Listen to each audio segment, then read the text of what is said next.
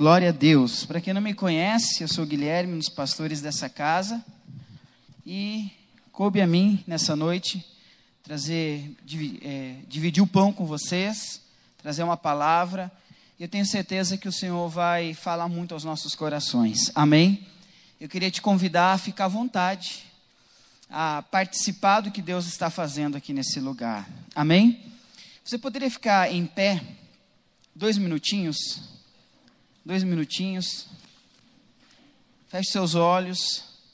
Eu quero que você faça uma oração comigo agora, para que toda ação do maligno, tudo aquilo que tenta impedir, atrapalhar, paralisar, tenta fazer com que você não consiga participar daquilo que Deus está fazendo, que caia por terra. Pai, no nome de Jesus, como igreja, nós oramos agora e em uma só voz nós damos ordens no mundo espiritual, dizendo no nome de Jesus no nome de Jesus, que todo o céu de bronze, que toda ação do maligno, que tudo que tentar, ó Deus, é, é, é fazer com que essa pessoa fique fechada, retraída, que tudo que tenta fazer com que essa pessoa fique na defensiva, referente ao que ela vai ouvir aqui nessa noite, que no nome de Jesus, ó Deus, caia por terra toda ação do inferno. Diabo, você não tem direito aqui, aqui você não tem legalidade, no nome de Jesus, Senhor, nós levamos o nosso, a nossa mente, os nossos pensamentos cativos ao Senhor. Diga mente de Cristo, eu tenho a mente de Cristo, no nome de Jesus. Amém. Amém? Pode sentar. O tema da nossa mensagem hoje é perplexos, mas não desanimados. O Senhor, Ele tem ministrado ao, ao, ao, nosso coração, e por esses dias o Senhor nos ativou, e isso foi devido a, ao estudo do GC dessa última semana. Quem que participou do GC? Quem participou sabe, quem não participou, participa. Amém? Nós falamos a respeito de os céticos e Cristo. Falamos a respeito de sermos céticos, pessoas que não andam por fé, pessoas que só andam por aquilo que vem. E foi muito lindo e o Senhor moveu o nosso coração e no dia seguinte o Senhor nos ativou, porque às vezes nós estudamos, estudamos, estudamos a palavra ela deveria nos tornar mais apaixonados por Jesus, mais sedentos por Jesus.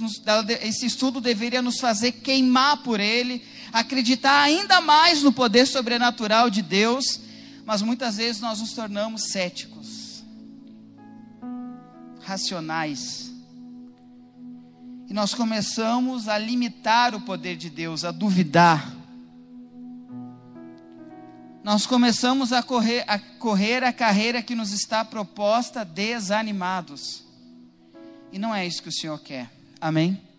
Então, nós vamos construindo essa mensagem agora e eu tenho certeza que o Senhor vai mudar a sua perspectiva nessa noite. Amém? O Senhor vai mudar a sua perspectiva, vai mudar a sua mentalidade. Abra a sua Bíblia no livro de Hebreus, capítulo de número 12. Livro de Hebreus, capítulo de número 12 pastor Paulo e a pastora Alessandra deixaram um, abraço apertado para vocês. Estão com saudade já. Eles estão em Montevidéu, amém? Estão, tem um GC lá, então estão ministrando a palavra. Então, um tempo de implantação da igreja lá e está sendo algo lindo, amém? Ontem nós tivemos, de ter, tivemos o privilégio de ter um, gente brincou com ele, um pastor internacional aqui ministrando pastor de fora, pastor Anderson, né? Pastor de Montevidéu, agora, olha que privilégio. Eu disse para ele que a próxima vez ele tem que pregar em espanhol para nós, né? Para ser. E ele está, esteve aqui ontem no Legacy, trazendo uma palavra assim que mexeu muito com a gente. E, e glória a Deus por isso. Então, o pastor Paulo está lá, mandou um abraço para vocês, está com saudade, logo, logo ele está de volta aí. Amém? Hebreus capítulo de número 12. Hebreus capítulo de número 12. Ah, importante nossa declaração de fé. Vamos fazer a nossa declaração de fé. Você já está com a Bíblia aberta, não vai fechar aí, né? Segura ela na mão. A declaração de fé vai passar aqui no telão. e você pode fazer junto comigo. Amém? Bem animados, amém, pessoal? O nome é declaração de fé. Fui corrigido pela esposa hoje. Ela disse assim: Deixa eu conversar um negócio contigo. Às vezes tu está muito calmo e a declaração é de fé. E aí tu fica, esta é a. Olha, tá muito para baixo. Não combina o nome, declaração de fé. Então hoje nós vamos fazer animado. Amém, pessoal? Segura a sua Bíblia então. Esta é a minha Bíblia. Eu sou o que ela diz que eu sou, eu tenho o que ela diz que eu tenho, e eu posso fazer o que ela diz que eu posso fazer. Hoje eu serei tocado pela palavra de Deus eu audaciosamente confesso que a minha mente está alerta, o meu coração está receptivo e eu estou pronto para receber a indestru... indestrutível, sempre viva semente da palavra de Deus. Eu nunca mais serei o mesmo, nunca. No nome de Jesus, amém. Glória! Agora foi bom, tá? Agora... Assim, olha, tu fez aquele dia lá, ficou meio desanimado o negócio. Hebreus capítulo 12, o versículo é o de número 1, diz assim: Portanto, nós também, pois que estamos rodeados de uma tão grande nuvem de testemunhas, deixemos todo o embaraço e o pecado que tão de perto nos rodeia, e corramos com paciência a carreira que nos está proposta, olhando para Jesus autor e consumador da fé, o qual, pelo gozo que lhe estava proposto, suportou a cruz, desprezando a afronta, e assentou-se à destra do trono de Deus. Considerai, pois, aquele que suportou tais contradições dos pecadores contra si mesmo, para que não enfraqueçais, desfalecendo em vossos ânimos ainda não resisti até o combatendo contra o pecado. O que, que estava acontecendo aqui antes de a gente começar a estudar versículo por versículo? A carta de Hebreus, ela tem uma missão e ela tem um propósito. E qual era o propósito? Alcançar aqueles judeus, agora cristãos, convertidos ao cristianismo, a não apostatarem da fé, a não abandonarem a sua fé. A perseguição contra a igreja havia começado e alguns judeus que haviam se convertido a Cristo estavam pensando em voltar para o judaísmo, em voltar para a religião inicial deles, aquilo que eles criam. E o escritor de Hebreus, e alguns dizem que é foi o apóstolo Paulo, o escritor de Hebreus, ele, ele escreve Hebreus para começar a animar eles, a exortar eles a não fazerem isso. E ele usa vários argumentos antes de chegar no capítulo de número 12. E ele começa a dizer: olha, voltar à prática do, do judaísmo, depois de ter confessado Cristo como seu Salvador, é caminho de morte. Voltar à prática do judaísmo depois de ter abraçado a fé em Cristo é decair da graça, é retroceder. E ele começa a dizer: olha, Jesus é superior a Arão, Jesus é superior a Moisés, os profetas, os anjos. O sacrifício que Cristo fez na cruz, ele é superior ao sacrifício levítico. A nova aliança firmada no sangue de Jesus é superior à velha aliança. Ele está dizendo que retroceder é voltar à sombra, depois já estar na realidade. Então ele está diante de um, de um povo que está querendo decair da graça, retroceder. E eles dizem: olha, Cristo é a realidade, o Velho Testamento é a sombra de Cristo, Cristo é o cumprimento, Ele é a realidade. Vocês estão querendo, estão deixando Cristo para voltar, para retroceder, não façam isso. Cristo é totalmente superior. Amém? Queridos, o caso deles era voltar ao judaísmo. Mas eu não sei o que você está vivendo. Mas eu quero lhe dizer que Cristo é totalmente superior ao que você conhecia antes. Estar com Cristo, dizia o apóstolo Paulo, é incomparavelmente melhor.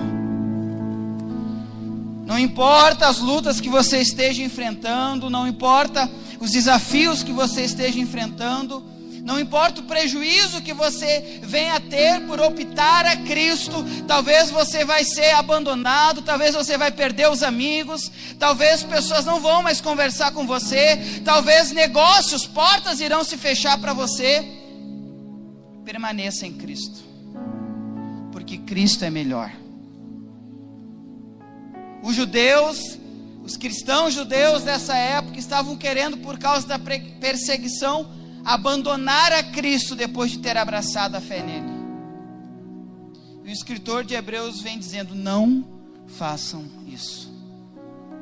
Não façam isso. Isso é um caminho de morte. Não troquem a realidade pela sombra. A semente da mulher em Gênesis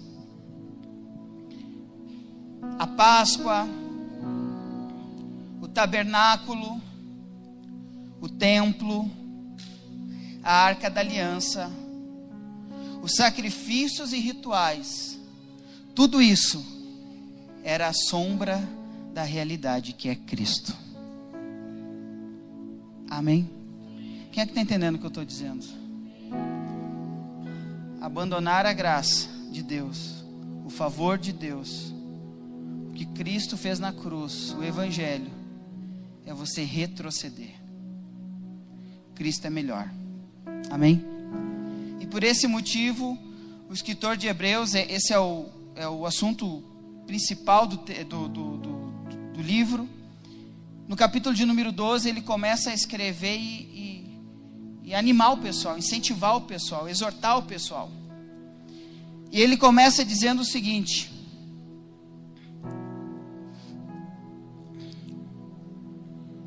versículo de número 1. Portanto, nós, pois que estamos rodeados de uma tão grande nuvem de testemunhas, deixemos todo embaraço e o pecado que tão de perto nos rodeia e corramos com paciência a carreira que nos está proposta. Portanto, nós, pois que estamos rodeados de uma tão grande nuvem de testemunhas.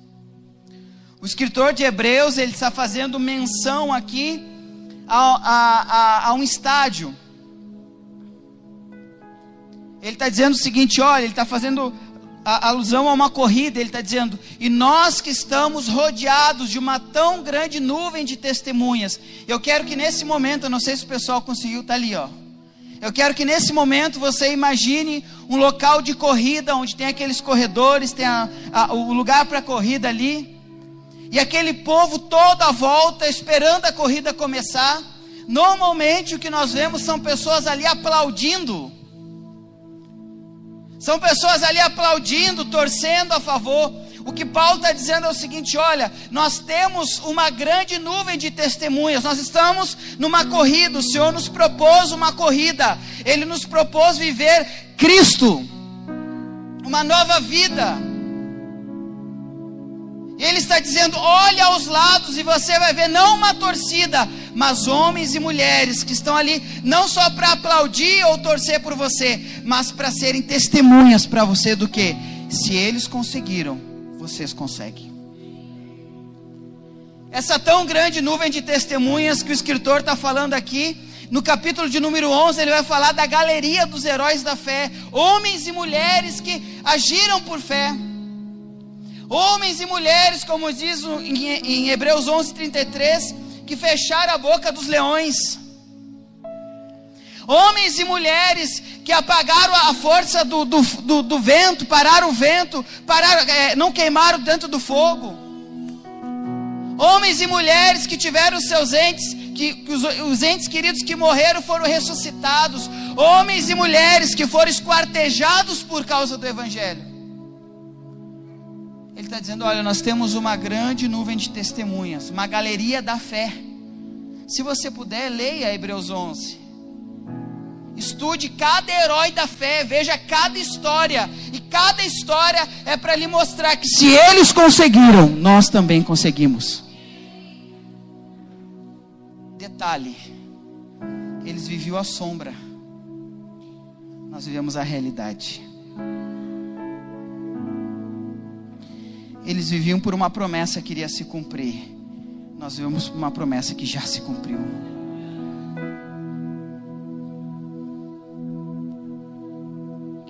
Há homens e mulheres de Deus que lutaram, perseveraram e correram. E se eles conseguiram, nós conseguimos. O Senhor tem ministrado muito ao nosso coração, porque quando você fala, você lê a Bíblia, a Bíblia inteira fala de fé, pessoal. Fala de sobrenatural. Fala de agir sobrenatural de Deus. Começa a ler o capítulo 11, você vai ver sobre Noé, sobre Abraão, sobre Jacó, você vai ver sobre grandes homens de Deus, Gideão, Débora. Homens que viveram o sobrenatural. A Bíblia é cheia de sobrenatural. A Bíblia é cheia de intervenção divina na terra. Como que nós conseguimos ler aquilo e nos tornarmos céticos duvidarmos do poder de Deus? E não acreditarmos que Deus é poderoso para fazer além do que pensamos ou imaginamos, para fazer mais, queridos. Então, a primeira parte do versículo, ele diz: Olha, vocês estão rodeados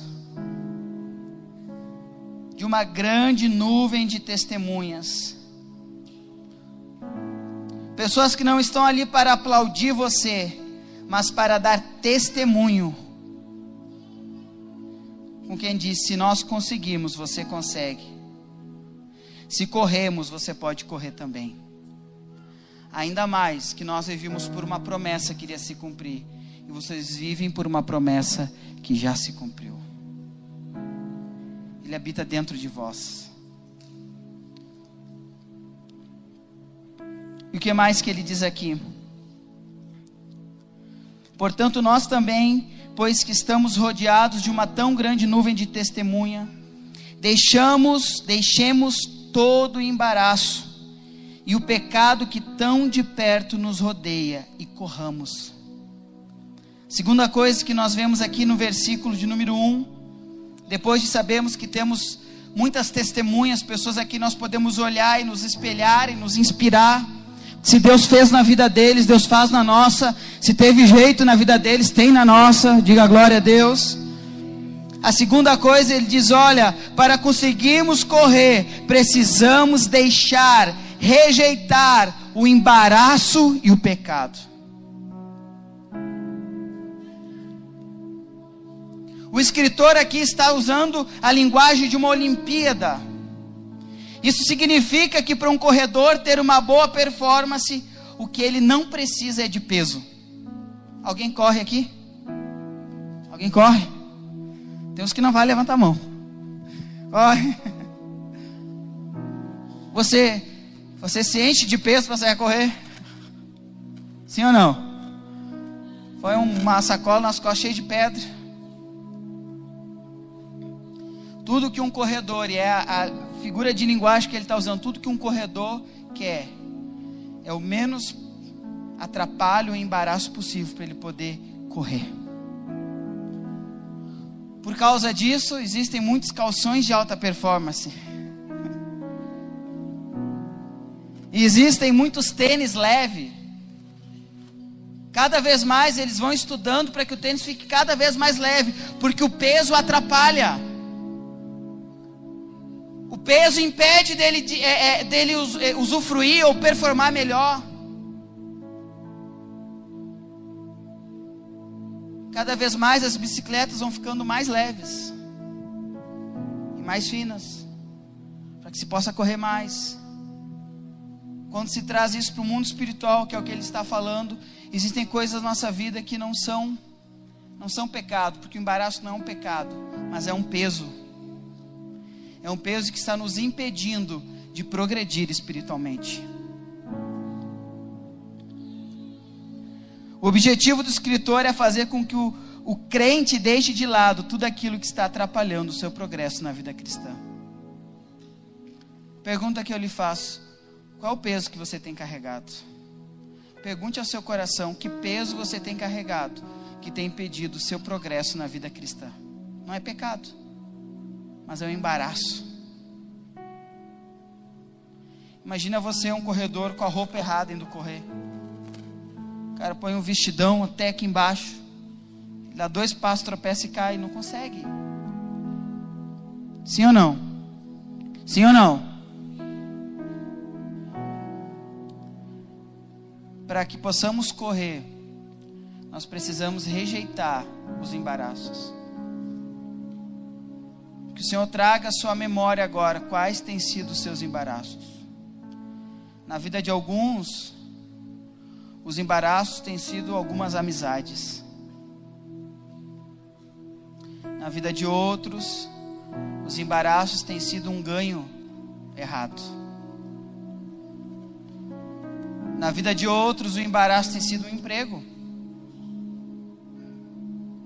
O embaraço tem sido Netflix, o YouTube. Não que essas coisas sejam pecados, não são. Mas se nós não cuidarmos, elas se tornam embaraços na nossa vida. Pergunte ao seu coração hoje: o que é que tem sido embaraço? O que, é que tem sido embaraço no meu coração? O que, é que tem impedido ou atrapalhado o meu progresso como cristão? Qual o peso que eu e você precisamos deixar? Ainda no capítulo de número 1, depois do embaraço, ele fala: pecado. Deixemos todo o embaraço e o pecado que tão de perto nos rodeia. A segunda coisa que nós precisamos deixar é o pecado.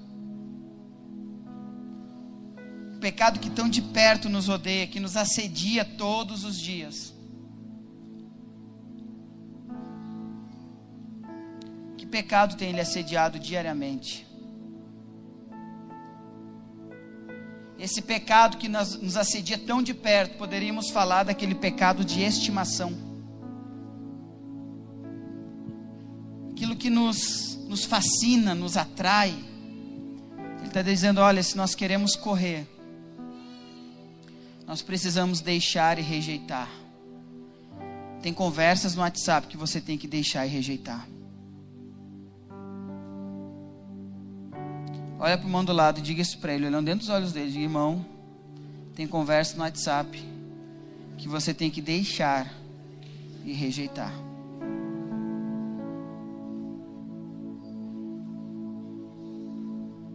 Tem coisa que está lhe assediando, querido. Coisa está lhe assediando. O pecado assedia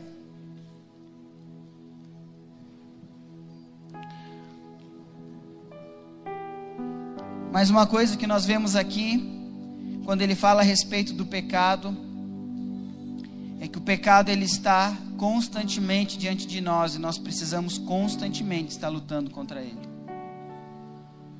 Nós temos aprendido através do carisma aqui nessa casa que entre o novo nascimento, aquele momento em que nós nascemos de novo, nós entramos na família de Deus até o dia da glorificação do nosso corpo, nós estaremos em constante é, em constante batalha ou luta contra o pecado. Amém? Que mais? Vamos continuando. Aí ele fala no, no final do versículo 1, que daí é, é a base da nossa mensagem, diz o seguinte: Deixemos todo o embaraço e o pecado que tão de perto nos rodeia, e corramos com, e corramos com a carreira que nos está. O que é correr com paciência? Porque ele diz que nós temos que correr, ele fala de duas coisas que nós precisamos abandonar, e além de falar que tem uma carreira que nós precisamos correr, ele fala como nós devemos correr. E é esse como nós devemos correr que tem queimado no nosso coração, que tem, o Senhor tem falado muito ao nosso coração, tem mudado a nossa mente.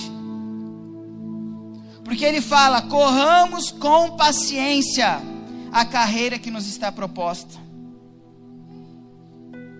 Mas o que significa paciência? Paciência do grego ripomone é mais do que correr com perseverança, não parar, não desistir.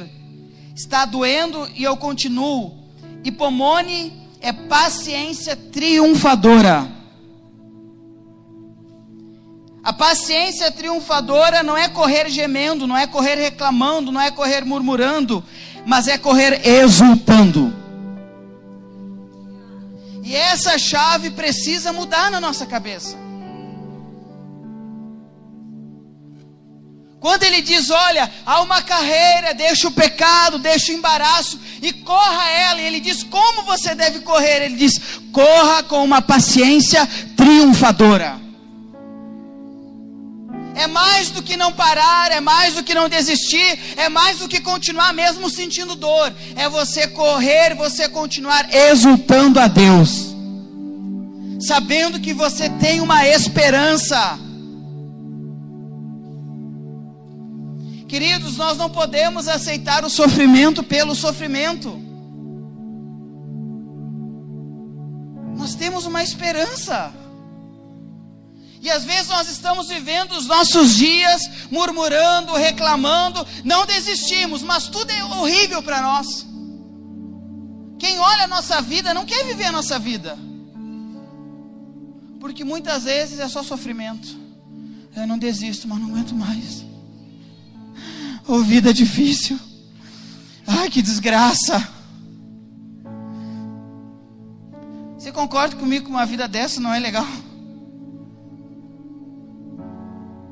Quando ele diz que nós temos que correr, não é só não parar, não desistir, ficar no meio do caminho. É você correr exultando a Deus, sabendo que há uma esperança para você.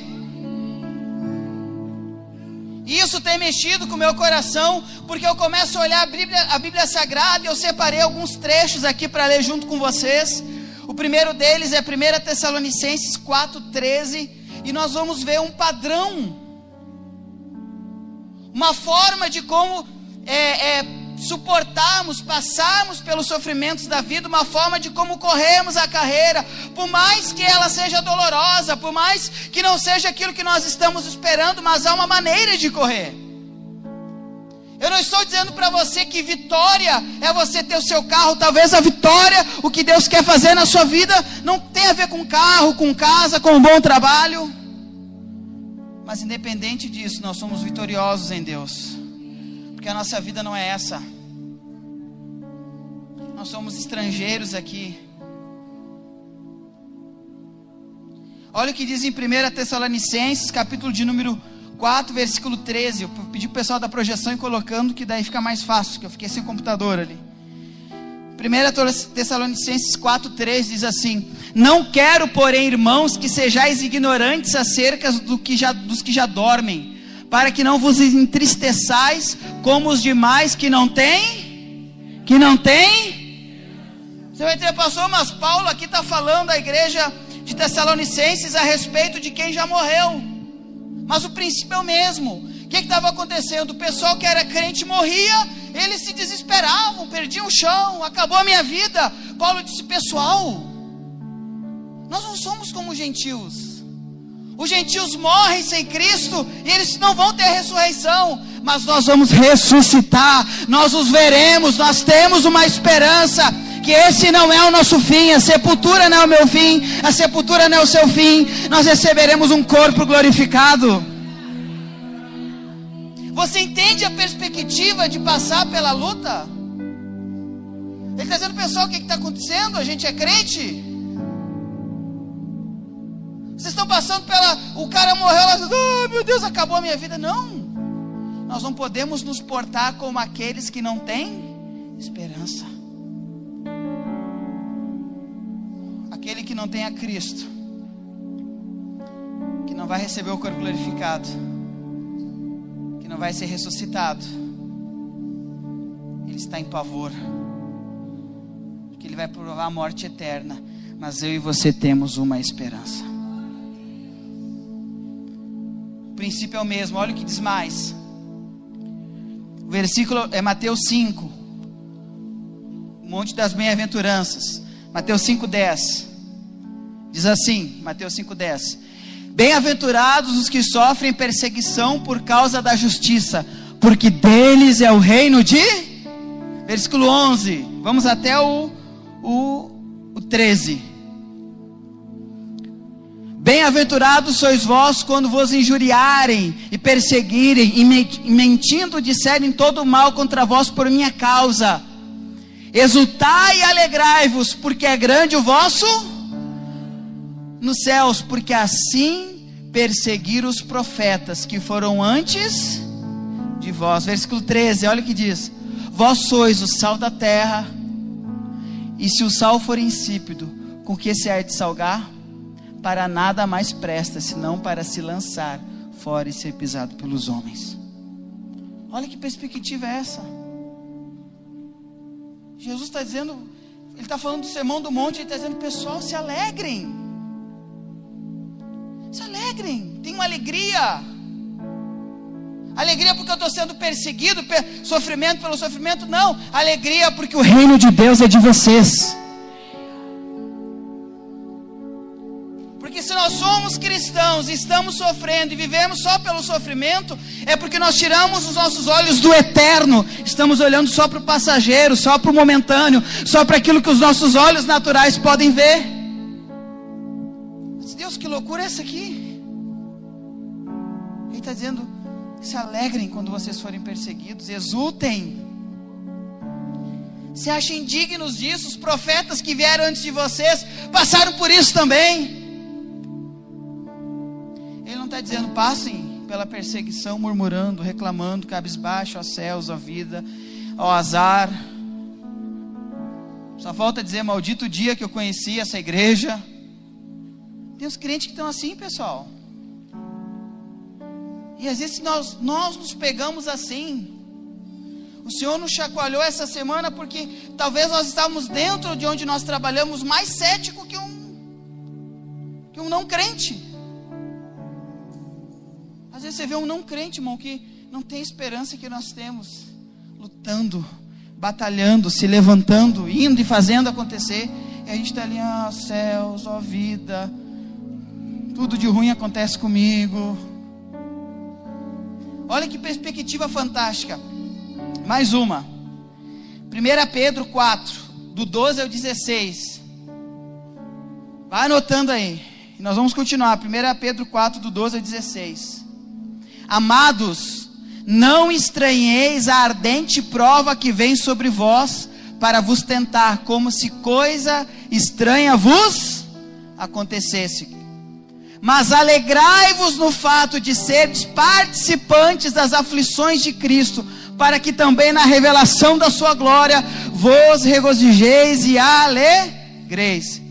Versículo seguinte: Se pelo nome de Cristo sois vituperados, bem-aventurados sois, porque sobre vós repousa o Espírito da glória de Deus. Nós temos uma esperança. Nós aprendemos aqui no Seminário Teológico Carisma que nós somos a igreja triunfante, vitoriosa. E não é triunfante vitoriosa porque sempre dá, tudo acontece do jeito que a gente quer. Nós somos triunfantes e vitoriosos porque nós já vencemos a morte. Nós já vencemos a morte. Um dia não haverá mais dor, não haverá mais pranto, não haverá mais doença. Um dia não haverá mais pecado, querido. Esse é o motivo da nossa esperança. Esse é o motivo da nossa esperança. Eu não sei você, mas eu sinto uma vergonha quando eu leio carta, as cartas de Paulo. Eu penso, nossa, eu sou um crente muito meia-boca. Você começa a ler as cartas de Paulo e, e, o amor e a intensidade, a entrega com que ele fala, e ele vai falando, e depois nós vamos chegar numa das cartas dele, você diz assim: não, eu tenho que me converter de novo. que, que era isso que eles tinham, que motivava eles? Que eu não sei se você é, já assistiu Eu vou falar, não sei se você quer assistir também. Mas é muito bom. Quem faz o carisma, a aliança de sangue, é muito bom assistir. Tem uma, uma série que é Vikings Valhalla na Netflix. Eu assisti aquela série, achei muito sangue, muito negócio. Tinha uns, uns vikings cristãos lá e eu não estava entendendo muito até comecei a fazer o carisma, daí tudo fez sentido. Mas o que mais me chamou a atenção nos vikings é que a cultura deles, eles acreditam que um dia eles vão entrar em Valhalla. A morada celestial deles, lá eles vão encontrar Odin e os deuses. E quando eles iam para a batalha, um olhava para o outro e dizia assim: se nós não voltarmos, nos encontraremos nos portais de Valhalla, onde os deuses vão nos abraçar.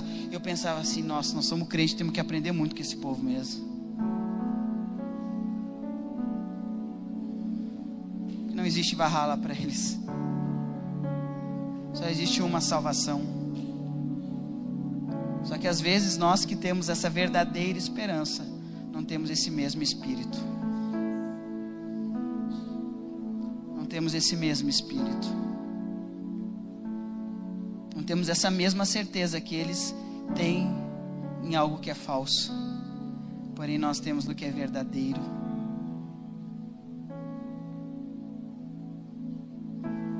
Olha o que diz mais aqui. 2 Timóteo 3, do versículo 10 ao 13. Coloca para nós aí, faz um favor.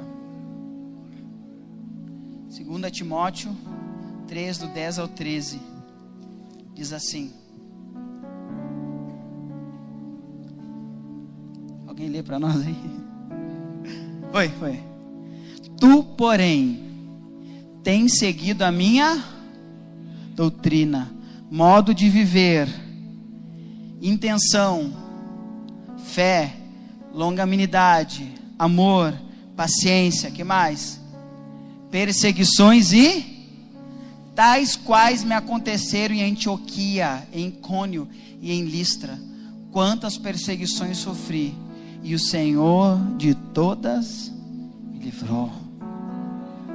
Querido, eu não consigo ver um Paulo derrotado falando isso. Aqui Paulo está escrevendo uma carta e animando. Será confuso para alguns da época, e nós vamos ver logo mais como ele, prisioneiro, que ânimo é esse? Que, como é que ele tem ânimo para escrever? Você já viu alguém na prisão, sabendo o dia da sua morte, escrevendo uma carta para animar quem está fora livre? Ele tinha uma esperança. Fala: Eu passei por muitas aflições e perseguições, e Paulo tinha propriedade para falar isso. E o Senhor me livrou de todas. O Senhor me livrou de todas. Último exemplo, e depois nós vamos entrar. Vamos ver um trecho de uma carta de Paulo. Romanos 8,35. Romanos 8,35. Romanos 8,35. Romanos 8,35. Quem nos separará do amor de Cristo? Uma pergunta que ele faz. Quem nos separará do amor de Cristo? A tribulação? Ou a angústia? Ou a perseguição? Ou a fome? Ou a nudez? Ou o perigo? Ou a espada? Quem nos separará? Nada. Olha o que diz em 2 Coríntios, capítulo de número 4. Nós já vamos para a parte final.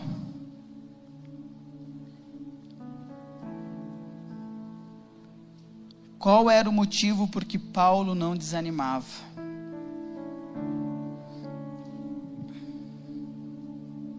Segunda Coríntios, capítulo de número 4, versículo de número 7. Aqui Paulo ele está escrevendo uma carta à igreja de 2 Coríntios, uma segunda carta, perdão, à igreja de Coríntios. Porque a igreja estava duvidando do apostolado dele. Estavam dizendo: será que Paulo é de Deus mesmo? Porque Paulo vive preso. Será que o ministério de Paulo é legítimo? Deus está com Paulo de verdade? Porque Paulo passa fome. Será confuso para a cabeça deles. Como um prisioneiro que vive passando dificuldades afirma que é de Deus. E Paulo aqui está justificando. Ele começa escrevendo a carta, ele vai justificar, ele vai dar um, um sentido para tudo que ele tem vivido. E ele começa dizendo no versículo de número 7. A primeira coisa que ele entendia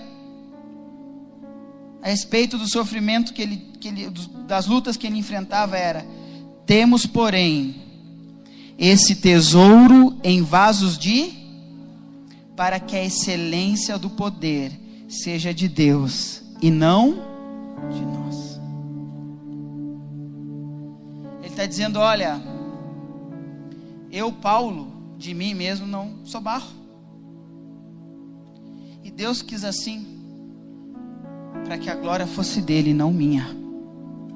O que faço, não faço no meu poder, não faço na minha força, é Ele dentro de mim. Temos um tesouro muito excelente dentro de vasos de barro. E sabe por que, que ele usa essa comparação? Porque na época era muito comum se comprar vasos de barro se guardar dentro dos vasos de barro tesouros. Quando o ladrão entrava, a última coisa que ele olhava era o vaso de barro. Ele queria levar o vaso mais caro, não o de barro. E quando o vaso de barro quebrava, ele era esmagado. Então o que havia dentro dele vinha para fora. Queridos, porque o Senhor nos escolheu é para que a glória seja dele quanto mais quebrado fomos diante das lutas e tribulações, a glória dele venha para fora, o tesouro comece a aparecer. É sobre ele. Olha o que mais ele diz aqui. Em tudo somos atribulados, mas não angustiados. Perplexos, mas não perseguidos, mas não abatidos, mas não. Paulo está dizendo atribulado, era quebradeira, era luta, mas Deus não deixava que isso levasse Paulo a angústia extrema. Ele dizia: por vezes eu estive com, perplexo, confuso, sem entender, e muitas das vezes nós estamos assim, mas não desanimado. Deus não permitia que a estrutura de Paulo fosse provada além da sua capacidade. Ele está dizendo: muitas vezes eu me encontrei perplexo, sem entender. Quantas vezes nós nos encontramos assim? Mas ele disse: nunca desanimado nunca desanimado, porque eu nunca perdi a certeza que o Senhor tem o controle de todas as coisas. Ele é soberano, Ele é Deus, Ele é poderoso, Ele está sentado no alto e sublime trono. Esse é o nosso Deus, querido. Ele diz: Olha, muitas vezes, e eu acredito, você começa a ler a história de Paulo, você, você olha, muitas vezes eu tive perplexo, confuso sem entender, mas nunca desanimado. Como assim, Paulo?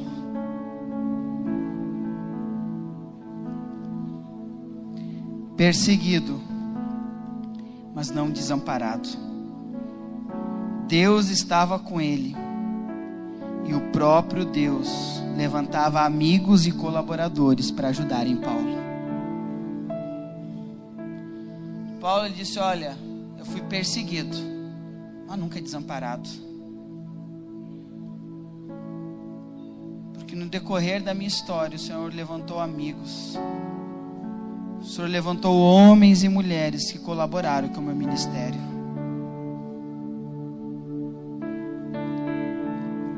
E ele fala encerrando: abatido, mas não destruído nosso Deus, ele protege a sua igreja. As portas do inferno não prevalecem contra a igreja do Senhor. nenhuma defensiva do inferno é o suficiente contra a igreja do Senhor.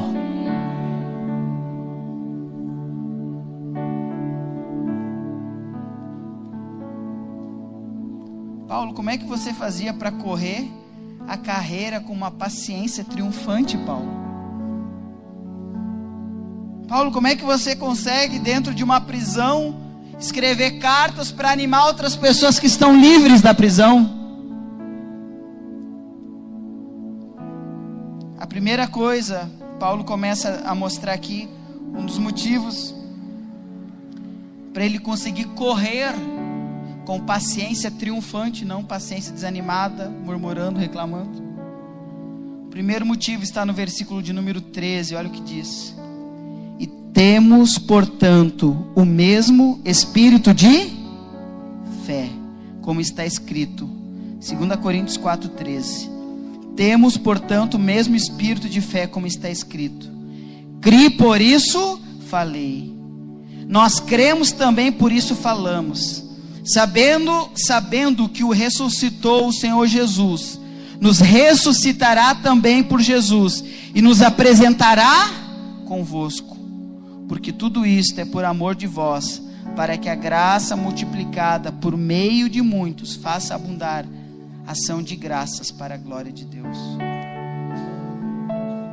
Um dos primeiros, das primeiras razões porque Paulo nos inspira tanto, ele corria a carreira que estava proposta a ele com uma paciência triunfante e não de murmuração, não de desânimo.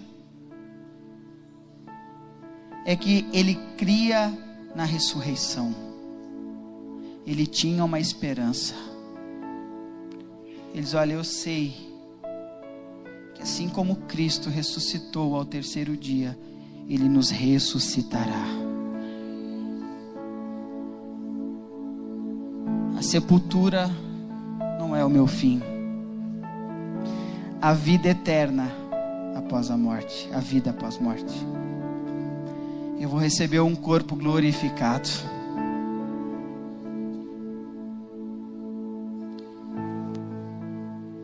Primeira, uma das primeiras razões porque ele não desanimava, ele cria na ressurreição. Essa é a nossa maior esperança, gente. Se você não entende isso que eu estou te falando, que é o básico da fé, você precisa fazer carisma. Porque a esperança de Paulo não é que um dia ele ia ser solto. Não é que um dia ele ia estar na praia, tomando uma água de coco, deitado numa rede. A esperança dele era que ele seria ressuscitado. Ele estaria junto com o Pai. Ele veria o Senhor face a face. Ele sabia que lá não haveria mais dor, não haveria mais pranto, não haveria mais sofrimento. A segunda razão pelo qual Paulo não andava desanimado, ele tinha a perspectiva certa das coisas. Olha o que diz o versículo 16. Por isso não desfalecemos. Que, por isso que, o que ele está falando antes porque ele crê na ressurreição. Ele crê na ressurreição, ele sabe que a morte não é o fim dele. Por isso, não desfalecemos, eu não desanimo, eu não paro, por causa da ressurreição. Mas ainda que o nosso homem exterior se corrompa, o interior, contudo, se renova de dia em dia, de dia em dia está dizendo: Eu olho o meu corpo, eu estou percebendo que o meu corpo está se deteriorando.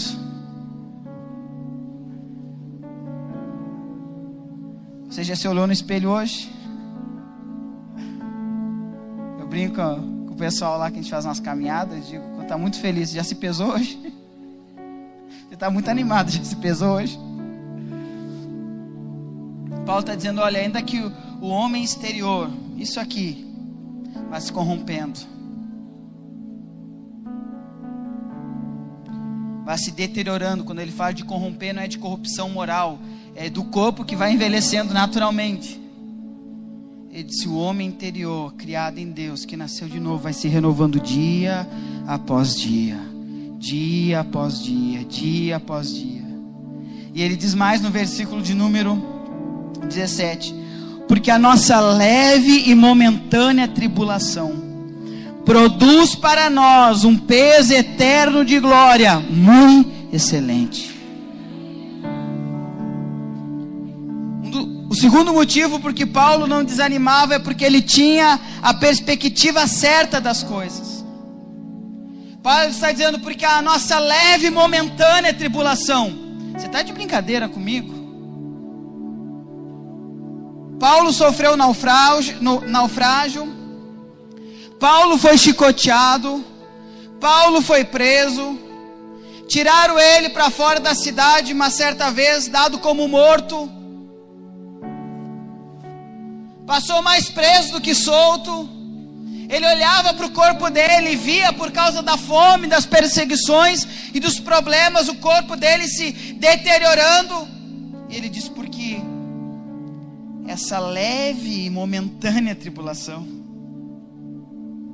Como assim, Paulo? Produz para nós um peso eterno de glória. Comparado ao quê? Que você olha para tudo que você viveu, perseguição no nível hard. Perseguição de custar a própria vida de ver outros irmãos morrerem, serem decapitados, queimados vivos. Você diz que isso é leve, com comparação ao quê? Ele está comparando, ele, quando ele olha, traduzindo isso aqui, quando ele olha para a eternidade, para o que espera ele. Isso que ele está vivendo não é nada, é momentâneo, é passageiro, vai passar tudo vai passar, querido. Qual era a comparação de Paulo? Era olhar para o eterno. Ele está dizendo, comparado ao que nos espera, isso aqui é leve e momentâneo. Isso aqui é leve e momentâneo. Olha o que ele diz mais.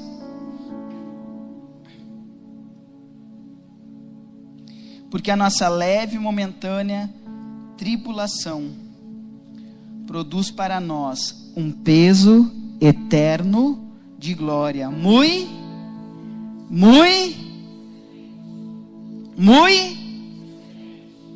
Precisamos mudar nossa perspectiva.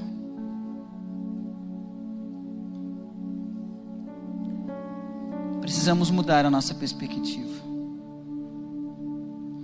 não conseguiremos suportar e continuar enquanto não mudarmos as nossas, a nossa perspectiva, a nossa forma de olhar as coisas. Você acha que Paulo não sucumbiu por quê? Porque ele era bom? Porque ele era o cara? Ele não sucumbiu porque ele tinha a esperança da ressurreição ele tinha a perspectiva correta das coisas. Dizia, cara, comparado ao que nós vamos viver no grande dia, isso que nós estamos vivendo não é nada. Tem um trecho muito lindo do filme Paulo, o apóstolo de Cristo, que é quando ele se abaixa assim. Ele pega um punhado de água. Ele olha para aquele punhado de água e ele diz: Olha, vocês,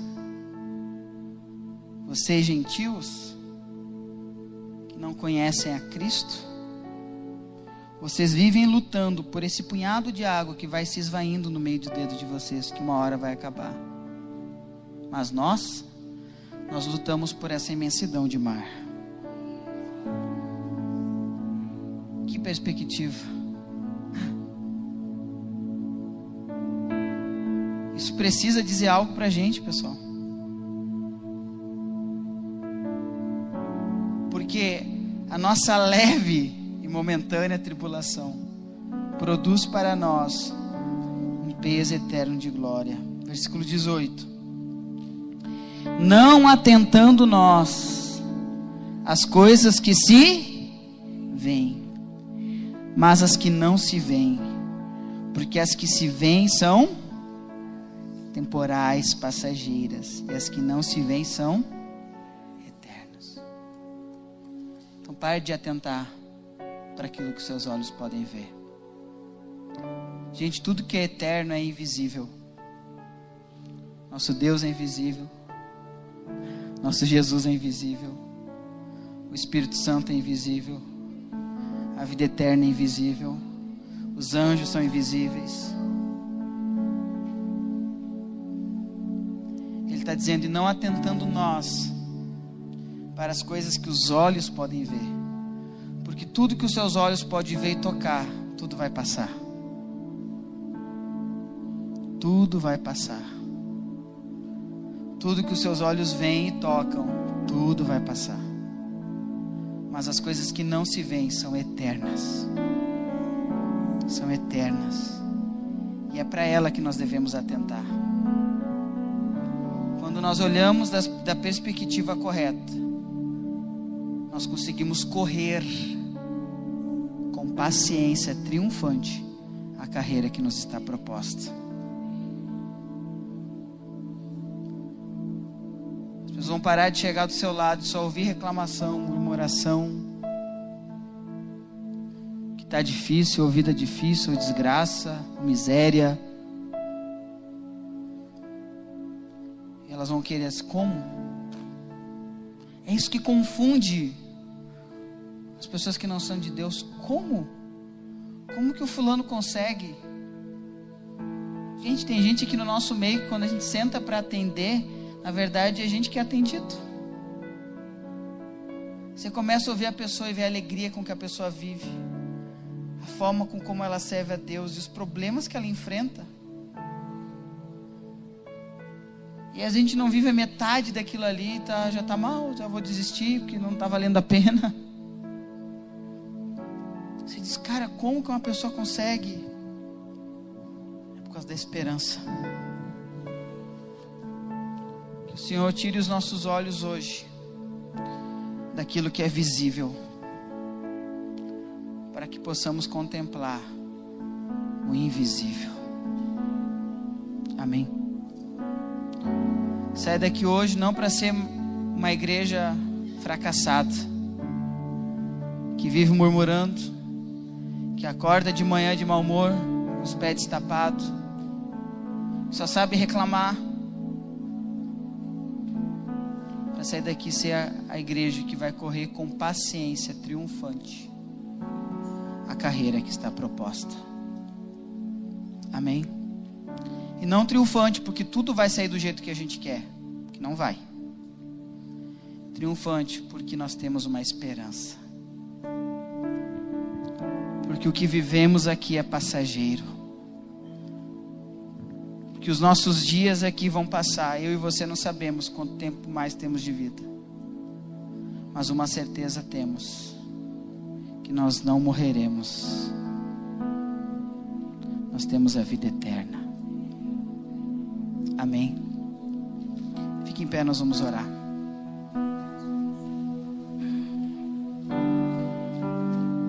Assim como o Senhor nos constrangeu essa semana, que Senhor possa constranger você.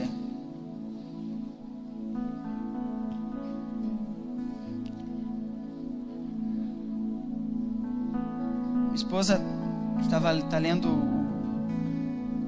o Velho Testamento. E aí eu estou estudando outra coisa e a gente para e começa a conversar assim. E ela começa a falar assim: Nossa, olha o que Deus fez, olha o que Deus fez, olha o que Deus fez. E a gente esquece, pessoal. Gente acha que abrir uma vermelha é fichinha. Olha o quão cético a gente está. Quando você começa a ler que Deus abriu o mar. Deus era uma coluna de fogo de noite para o povo dele aquecendo. De dia era um ar-condicionado, era uma nuvem. A Bíblia diz que as roupas e o, e o que eles usavam não envelhecia. Esses eu comprei um tênis num lugar aí que eu não vou dizer onde que é. Deu dois meses, eu tive que ir lá devolver que estava rasgado o tênis. Você imagina um povo andando, irmão, no deserto e a roupa não envelhecer.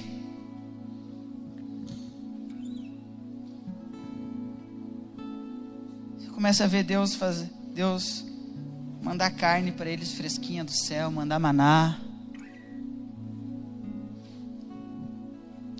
Você vê Deus fazer uma viúva pobre, fadada à morte, porque tinha a última porção de comida em casa, sustentar um profeta. Esse é o nosso Deus, pessoal. Nosso Jesus é aquele que pega cinco pães e dois peixinhos e alimenta uma multidão. Esse é o nosso Deus. A gente largar aqui na ponta o cestinho com cinco pães e dois peixinhos e todo mundo começar a pegar, chega lá no final e sobra. Opa! Onde está vindo? Está furado esse negócio? Esse é o nosso Deus. Esse é o Deus que servimos. Esse é o nosso Pai. Nós temos uma esperança. Amém? Toda vez que você estiver enfrentando uma situação difícil, um problema, lembre-se que você tem uma esperança. Que o que está preparado para você é muito superior ao que os seus olhos podem ver e suas mãos podem tocar. Pense assim no seu maior sonho. Olha, eu queria aquele carro, aquele, aquele, aquele. Seus olhos podem ver, suas mãos podem tocar. O invisível é muito maior do que isso. Aquela casa em Maldivas. É, meu Deus. Você, você, você pensa aquela cozinha assim, num tom de azul. Azul, que, que azul é aquele lá? Hã? azul petróleo. Você sai para fora no seu pátio tem um deck com uma, como é que é o nome daquele negócio? Uma jacuzzi. O que, que eu quero dizer para você? Seus olhos podem ver isso e podem tocar? O que o Senhor tem preparado para você é muito maior do que isso. Nossa esperança não está em governos, não está na economia. Nossa esperança está no Senhor. Quando nós entendemos isso, nós começamos a ser igreja triunfante. Você vai olhar para você falando, não entendo como é que você consegue. É porque eu tenho uma esperança. Porque eu não atento para aquilo que os meus olhos podem ver, mas para aquilo que os meus olhos não veem. Porque aquilo que os meus olhos podem ver é passageiro mas aquilo que os meus olhos não veem são eternos. De eternidade em eternidade, de eternidade em eternidade, de eternidade em eternidade. Feche seus olhos, comece a adorar ao Senhor agora. Se você precisa se arrepender hoje, se você diz, olha, eu preciso mudar a minha perspectiva. Eu ando muito murmurão, ando reclamando demais. Sou crente rabugento. Se você precisa de ajuda, nós estamos aqui para lhe ajudar.